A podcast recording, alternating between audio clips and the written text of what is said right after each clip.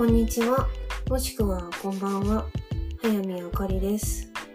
昨日の月は欠損っていう理論について結構なんか割と興奮気味に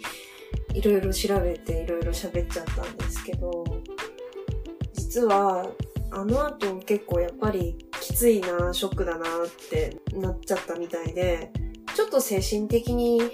落ちてしまったんですよね。なんか、それこそ、なんだろう、これまでの、別にその、愛先生の書く書いている言葉が、そういう意図がなかったとしても、やっぱりその、これまでの自分っていうものを、こう、すごく顧みて、ああ、これまでの人生無駄だったんじゃないか、みたいな感じ、こう、ふわーっていきなり不安になっちゃって、あ、なんか久しぶりに、なんでしょうね、闇に飲まれそうになったみたいな感覚になって、で、なんか、その時かな、なんか、昨日寝る前とかだったと思うんですけど、そういう状態になって、でも、なんとか踏みとどまったんですよね。っていうのも、何で踏みとどまったかっていうと、まあ一番やっぱ自信をなくしてたというか、一番なんかしんどいなってなったのは、鑑定とか、占いをすることで人の役に立ってきたことが、えっ、と、まあ占い師やりますって言ったけど、まあ自分でそんなに露出もしてないし宣伝もしてないし当然じゃ当然なんですけど、あの、やっぱり自分で期待したほど予約が入るわけではなくて、なので、やっぱりその、私って必要とされてないのかなって落ち込んだりしてたんですよね。まあ、しょっちゅうなんですけど。で、やっぱりそうやって人が来ないっていうことは、これは月でやってることだからなのかななんて思ったりして。まあ、人ってやっぱその、視野が狭くなると、こう何でも一つのことのせいにしちゃうんですけど、なんかこう、これまでのことを振り返って、ああ、なんかすごく虚しいなーって感覚に飲まれそうになったんですよ。でも、踏みとどまることができて、で、なんで踏みとどまることができたかっていうと、やっぱりその、今まで鑑定をさせていただいた中で、すごくこう喜んでくださったりとか、嬉しい報告いただいたりとか、あのそうですね。あとやっぱ友達にもカードとかで占ったりとかしてて、なんかこうサポートできてるというか、ああ、当たってますとか、あの、めっちゃズバズバ言われたみたいに、あの、言ってもらったりとかっていう経験があって、なんでしょうね。ちょっとなんか私の中で引っかかってたのが、愛先生がブログで、水亀座っていう、水亀座の月の人はその天才性みたいなものは持ってなくて、あの、凡人なんだよっていうことと、あとその、結構誤った直感に、えっと、引っ張られていってしまうみたいなことを書かれてて、で、なんかこう急に信じられなくなったんですよね、いろんなことが。だから多分落ちそうになったんだと思います。でも、あの、今までの経験を肯定的な意見とか肯定的な言葉とか肯定的な経験っていうのがそこで踏みとどまる支えになってくれて、なんとか踏みとどまれたんですよね。で、あの、仮に、仮にですよ、あの、私のところに今お客さんがそんなに来てないっていうのは、月のせいっていう言い方はあれですけど、別に双子座？太陽双子座のやり方でやればいいだけなんですよ。別にあの水亀座の月らしくいなくていいというか、別に突飛なことをやらなくていいんだ。いいし、双子座らしい分かりやすい鑑定を心がけたり、あの、気軽な感じとか、親しみやすい空気とか、話しやすさとか、そういうのはやっぱり私の双子座の金星とか水星とか太陽がなせる技だと思うので、なんかこう、職種は何でもいいのかな？まあ、厳密には何でもよくはないとは思うんですけど、まあその、占いしっていうことに限って言えば、別に月がどうだから占い師向いてないんだみたいな話ではないと思うんですよね。うん。だから実際はもしかしたら、例えば、もっと違うやり方であったりとか、あの、最近だとちょっとフラワーエッセンスが気になってるので、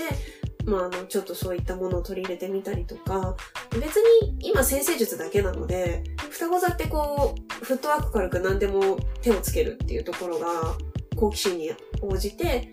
何でも好きなこと学んで、で、それをこう、人にシェアしていく。覚えたこと、学んだことを人にシェアしていくっていうことが、双子座の持っているものなので、やっぱり得た知識っていうものを惜しみなくシェアしていくこと。だから、あの、自分でこう鑑定とかホロスコープリーディングのメソッドを抱え込んで溜め込んで、人にはそれを教えないんじゃなくて、なんかこういう見方で見てるよとか、こういうやり方使えるよとかっていうことをもっと発信していくとか、多分やり方はもっといろいろあるんですよ。だから別に水亀座の月だから先生術対してできないとか全然そんなことないと思う、思うんですよ。だから、なんかこう、ふっと闇に飲み込まれそうになったけど、いや、そんなことねえわってこう思い直すことができたんですよね。だからなんていうかな。うん。そうそうそう。それで、多分そのふって不安になって、あの、飲まれそうになったこと、ものこそが月だと思うんですよね。月の作用だと思います。だし、で、そうやって踏みとどまれたのはじゃあ何かって言ったらもしかしたら土星かなって思うんですけど、あの、これはちょっと今日話そうかなって思ってた、その出来事からちょっと気づいた内容なんですけど、安心感と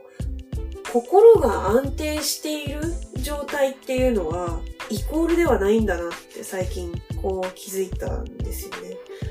なんか3月の末ぐらいに、まあ、記事にも書いたんですけど、フィッシュエナジェティックっていうちょっとあの、ヒネオロジーテストっていうとあれなんですけど、要は生体の反応、体の筋肉の反射で体のどこが悪いとか何が原因で今の症状が起きてるみたいなことを検査できるようなメソッドがあるんですけど、なんだろう、それは単純にただのテストで、私が今通ってるそのテストをしてくれるところの先生は、どっちかっていうとボディセラピーとか、あと栄養療法とか、その体から心を安定させていく試みっていうのをやってて、で、私はもうサプリメントは一通り体の症状に合わせてこれですってもう大体決まってて、あとはもう、なんでしょうね。いろんなことが心理的な問題から来てるから、トラウマとかそういった心の問題に取り組む前に、前段階として、あの、心を安定させるっていうことをずっとこの半年ぐらいかな、やってるんですけど、耳つぼを押してもらったりとか、体の感覚とか、声とか、そういったもので安定を図るっていうことをやっていく中で、自分が自分のままで何もしなくていいっていうか、あのちょっと難しいんですけど、これ言葉で言うのは。でも、ななんだろうな。自分のセンターというか、内側がしっかりしてる。自分が自分であるっていう感覚があるっていうのは、得ることができたんですよね。だから、今までが落ち着かない状態が当たり前だった人間としては、落ち着きすぎてちょっと逆に落ち着かないみたいな感じにもなっちゃったんですけど、最初はやっぱり。でも、初めてその自分が落ち着いているっていう感覚になった時に感じたのが、正しさを誰にも証明しなくていいんだっていう言葉がこう、ふわって上がってきて、あ、むしろ私は自分が正しいことを周りに証明しようと、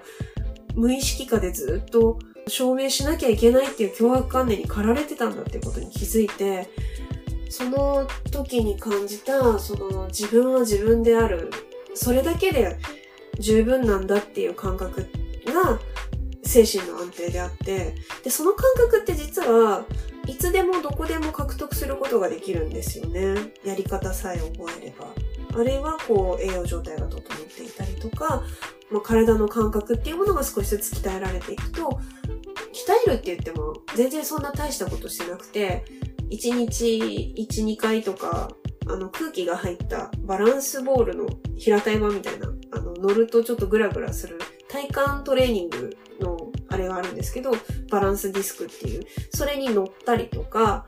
まあちょっと簡単に声を出すことで心を落ち着けるってやつがあるんですけど、それをやったりとかってすることによって、そういう感覚がちょっとずつ養われていく。てるんですけど、そういうなんか簡単なもので体の感覚を少しずつ体に意識を向けるとか、あの、そういうことをすることによって、もうだいぶその、なんでしょうね、自分自身の内側センターにとどまるっていうことができるようになってきたんですよ。で、そうすると、それは本当にそれをするといつでもその安定したっていう感覚を得ることができるので、それは心の安定だなって思います。いつでもどこでも精神を安定させられる。例えば、自分の体が、あの、恐怖に怯えているとか、あの、不安になってるっていうことを気づくっていうのも、またそれも精神の安定なんですよ。あの、それにちょっとその感情の波から距離を置けるっていうこともそれが安定した部分っていうか、その安定した部分がしっかりしてくると、そういう感情を距離を置いてみれる。圧倒されない。えっと、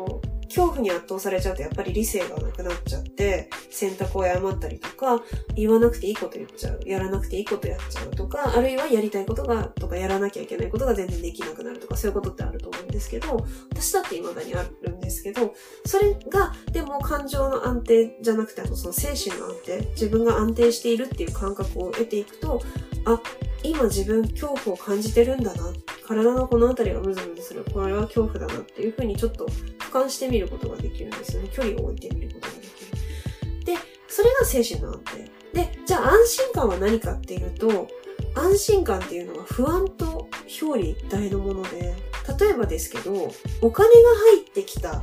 安心、今月も生活できるぞ安心みたいな安心って、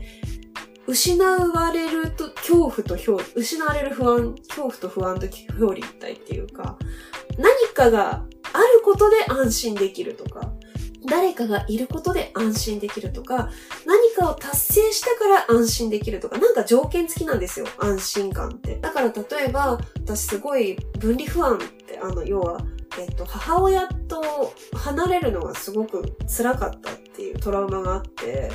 だから今でもやっぱりそのパートナーと離れると精神的にちょっと乱れやすくなるとかあるんですよね。あの、離れてしまうと平気なんですけど、離れる寸前とかやっぱ結構きつかったりするとかそういうのがあって、で、それはだからパートナーがその場にいるからもたらされてる安心で、いつかいなくなるかもしれない不安とセットなんですよね。だから、あの、そばっかりをよりどころにしてしまうと、しんどくなる。あの、だからいつでも一人でも大丈夫、私はいつでも守られているんだっていう感覚は、一人でも得ていくことはできるんですよ、でも。だから安心感っていうのは何か物質があるとか、誰か人がいるとか、何かこう必要な条件を達成するから得られるっていうものだと思いがちなんですけど、精神の安定とか安寧とかっていうのはそういうもので得られると思いがちなんですけど、実は心の安定とかあの、自分が、その、大丈夫っていう感覚と、私は大丈夫、このままで OK、ありのままの自分で受け入れられてるっていう感覚っていうのは、別にそういう外的要因に頼らなくても、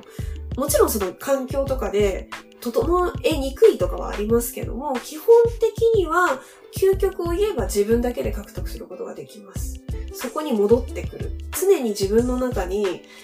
あるので、その安定した場所っていうのは本来。ただ、えっと、これまでの人生の中、経験の中で、精神的に不安定な状態が続いて、それが当たり前になってしまっていたりとか、安全であったりとか尊厳であったりを脅かされるような環境の中で育ってきて、自分を守ることの方に重きを置いてしまって、そういうあのー、体の感覚とかを感じていたら、やってられないから、あの、切り離しているみたいなパターンの場合は、やっぱり、あの、その安全感覚、その、要は自分は自分であるっていう感覚を獲得するのは、えっ、ー、と、なんだろう、難しいというか、えっ、ー、と、難しいって言い切っちゃうと、そう思われちゃうので、ちょっとこれは勘違いしないでほしいんですけど、なかなかその感覚を得るというのは、ちょっと大変なことのように思いがちなんです。で、やっぱり、それを知らないと、やり方を知らないと難しかったり、でも体の感覚って、体の感覚は体の感覚でしかないので、例えば私だったら耳にツボをしてもらって安定したとか、安定したっていう感覚を初めて知ることができたし、あとフラワーエッセンスとかでも全然得られると思います。結局感情のエネルギーの問題だったりするので、あとはその瞑想であったりとか、ストレッチであったりとか、何かしらこう、そういうさっき言ってたバランスディスクで体幹を鍛えるとかでもいいし、なんかこう、とにかく体の感覚、体の内側にとどまる訓練、練習っていうのをしていくと、えっと、そういう物理的な外的要因に左右されにくい安心じゃない安定感、体の中にある安定、私は私であるっていう感覚が育っていくんですよ。なんで、結構その安心感と安定感みたいな心の安定って、えっと、混同されがちなんですけど、実は違うっていう。まあ、だからあの、そうですね。私も全然まだ安定が、あの、本当にこの1年、今年入ってからだいぶ育ちましたけど、半年間ぐらいでだいぶ育ちましたけど、前に比べたらね。でもやっぱりまだまだ揺らぐし、でも常に一定で安定し続けるってことは不可能なので、安定できる場所っていうのがあって、いつでもそこに戻ってこれるんだよっていう感覚を持つことも含みで心の安定なのかなって思。でも、私がだからそれを獲得するのにすごい効果的、自分で効果的だなって、すごい効いたなって感じてるのは、その、さっき言ってたバランスディスクに乗ることとかもそうなんですけど、うん、一番、なんていうか、感じたというか、一番その自分の中に、あ、なんかこれでいいんだっていう感覚が育ったのは、多分なんですけど、フラワーエッセンスのおかげじゃないかなって思いますね。もちろんアクセスバーズとかもずっと続けてたの、続けてるので、それもあると思うんですけど、今飲んでるエッセンスが、前も言ったかもしれないですけど、その、オーストラリアンブッシュっていうメーカーのクリエイティブっていう、あの、いろんな花のエッセンスをいくつか目的別に組み合わせた、えっ、ー、と、コンビネーションエッセンスってあるんですけど、それのうちの一つのクリエイティブって創造性を解放するっていうことを目指した目的としたエッセンスがあって、それの中に入ってるファイブコーナーズっていう花があるんですけど、それがあの自尊心に作用するものなんですよね。自己肯定感、自尊心に作用するもので。あの、前に記事書いたと思うんですけど、私フラワーエッセンスでものすごい頭痛がするっていう話をしたと思うんですよね。その頭痛の原因が5コーナーズだったんですけど、最近はもう一切頭痛なくて、5コーナーズは、だから、えっ、ー、とね、その5コーナーズの花が自尊心に効果がある、あの、エッセンスだったんですけど、それですごい頭痛が起きてたってことは、すごい私の中で自尊心というものがいかに低かったかっていうことと、あの、この2ヶ月間、3ヶ月間飲み続けたおかげで、そこがこう高まったかっていうことだと思うんですよね。で、同時にその頭痛が結構収まった時に、あの、クリエイティブプラスデルフって言ってイルカのフラワーエッセンス。それは花じゃないんですけど、イルカのエネルギーを転写したエッセンスを飲み始めて、それですごく頭痛が和らいだんですよ。あの、イルカのエッセンスはテーマが無条件の愛情で、やっぱりその、無条件の愛情っていうエネルギーだから、自分の中にそれが常にあるっていう感覚を得ることができるし、まあ他にも変化のサポートとか、チャクラの浄化とかいろいろあるんですけど、バランス取るとかあるんですけど、ファイブコーナーズのすごい強い変化の力と、えっと、イルカのエッセンスのサポートのおかげで、結構その自尊心っていうのがすごい高まってきたんじゃないかなって思いますね。だから多分、その私は私である、このままでいい。まあ、このままでいいっていうのは変化を求めないってわけじゃなくて、一旦今の自分を全て受け入れているという状態。今の自分で価値がある。今の自分の状況とか力量とか持っているものを、えっと、フラットに見ることができる。過大評価でもなくね、冷静に見つめることができるっていう感覚。これが自尊心なんかなって思いますね。名前があるとしたら自己肯定感とかもそうですけど。そうですね。私はこれまでむしろその安心感とその心の安定っていうところをやっぱ混同してて勘違いしてたので、一人でも安心できない自分はダメだみたいに責めたりとかしてて。だから、昨日の月の欠損の話とちょっと通じますけど、月にとらわれることで人は迷うとか、自己嫌悪に陥る劣等感に苛まれるみたいなことを、すごくあの、愛先生はおっしゃってましたけど、やっぱそういうなんか、安心感。こう月って安心の天体だからまさにそうで、そういうなんか、何かを得ることで安心できる何かを満たすことで安心できるっていう、その外的要因によってのもたらされると、もたらされていると思い込まされているっていうと、ちょっとあの言葉としてあれですかね。でも、そうなんですよ。一時的なものっていう意味での安心感はやっぱ好きなので、あの、そこ、そこですよね。あの、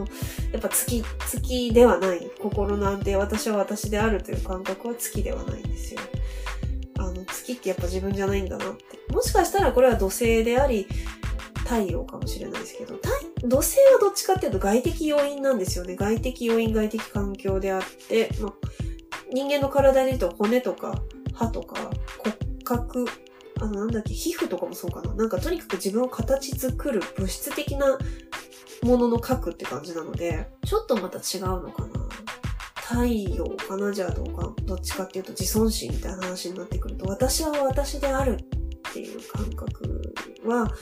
太陽とかになってくるのかなって思いますね。うん、まあちょっとこれは先生術の専門的な話なんですけど、まあいいや、話はそれた。まあ、とにかくだから心の安定、心が安定しているとか、自分は自分でいいとか、冷静にその感情を見つめられる場所っていうのは、安心感とは別のものである。あの条件付きで満たすことが、何かを満たすことで得られる安心感とは別のものですっていう話。それがしたかったんですけど、逆に言えばですよ、自分が安定感を得ることができる方法を学んだり、身につけたり、先んじてその体の感覚で安定を知ってしまえば、環境がどうあれ動くことはできるんです。だから例えば本当にこれは大変なんだけど、だから本当はやっぱり専門家の人に頼れるのが一番なんだけど、どうしようもない状況だったとしても、そこが育つっていうことはすごく希望だなって思いますね。やっぱり絶対専門家の手は借りた方がいいとは思うんですけど。まあでもそうできない時のために多分役に立つのがフラワーエッセンスとかかなって思います。うん。まあ他にもいろいろ多分やり方はいくらでもあるんですけど、少なくとも私はフラワーエッセンス最近すごい気になってるので、あれは、あの、自らを癒すことができるっていうものなんですよね。だから、あの、すごくいいいいんだろうなって。薬と違って副作用もないし。まあ、効きは人によってまちまちみたいですけど、うん、いいんじゃないかなって思いますね。そこはすごい。だからでも、逆にそこの勘違いから抜け出せたらいいんじゃないかなと思って、この気づきをちょっとシェアしたいなって思ってお話ししてきました。ちょっとね、最後の方なんか、あれでしたけど。あと途中、やっぱ疲れてるんですよ。最近寝不足で、なんかあんまり眠れてなくて、だからなんか、こう、話してる最中にフレーズを何個か喋ると、あれ？この話ってどっから始まってたっけ？何の話しようとしてたっけ？って なりながら話してたので、実は。だからもしかしたらちょっと文というか、文脈というか、あの、話題のつながりがおかしかったかもしれない。うん。でもそうなんですよ。安心感と自尊心っていうものはちょっと違うものだから、いつでもどこでも人はそれを獲得することができるんですっていう、あの、自尊心。で自尊心があれば、何かこう、脅かされるようなことがあっても、そこに戻ってくることができるっていう、あの、メリットがあるので、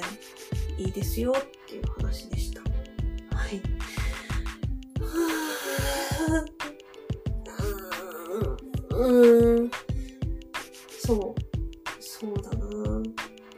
まだ話すんかいって思われそう。